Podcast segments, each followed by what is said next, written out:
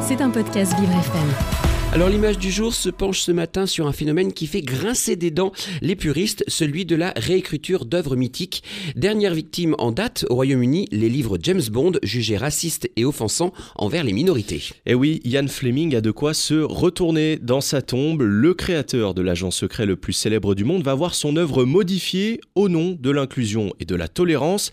L'éditeur britannique a décidé de retirer des passages jugés offensants par un comité de lecture, des modifications qui interviennent à l'occasion des 70 ans de la sortie de Casino Royale, le premier ouvrage de la série 007. Alors dans le détail, le mot nègre a été retiré de toutes les aventures du célèbre espion et des passages entiers ont été réécrits.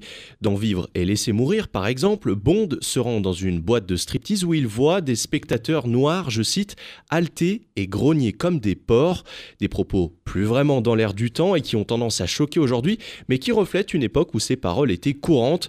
On lira désormais dans la version anglaise que 007 sent une tension électrique dans la pièce, donc rien à voir avec le texte d'origine. Le pire, c'est que cette version un peu bisounours est incohérente puisque des passages assez douteux envers les communautés asiatiques et homosexuelles ont été conservés. Et cette décision en faveur de l'inclusion a fait bondir les fans. Et oui, réécrire une œuvre du passé ou un morceau d'histoire peut-être euh, pour être conforme à notre monde actuel, eh bien c'est ce qu'on peut appeler la cancel culture. C'est surtout prendre le public pour des imbéciles incapable de distinguer une fiction vieille de 70 ans de notre monde actuel?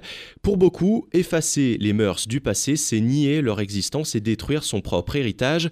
Pourtant, c'est Ian Fleming lui-même qui, à sa mort, avait autorisé son éditeur à modifier des scènes pour plaire davantage. Heureusement, en France, on tient encore un peu à notre patrimoine et ces changements sont beaucoup plus rares.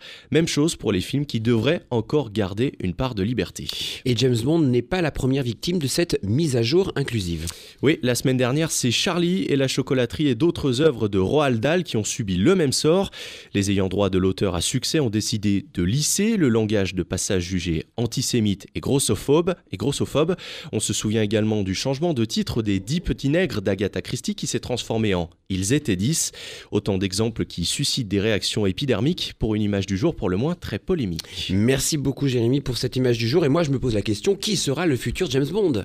Eh bien ça on ne sait toujours pas. On ne sait toujours pas c'est le mystère qui plane sur cette question. Et ça, c'est important parce que dire 007, c'est pas permis à tout le monde. Merci évidemment. C'était un podcast Vivre FM. Si vous avez apprécié ce programme, n'hésitez pas à vous abonner.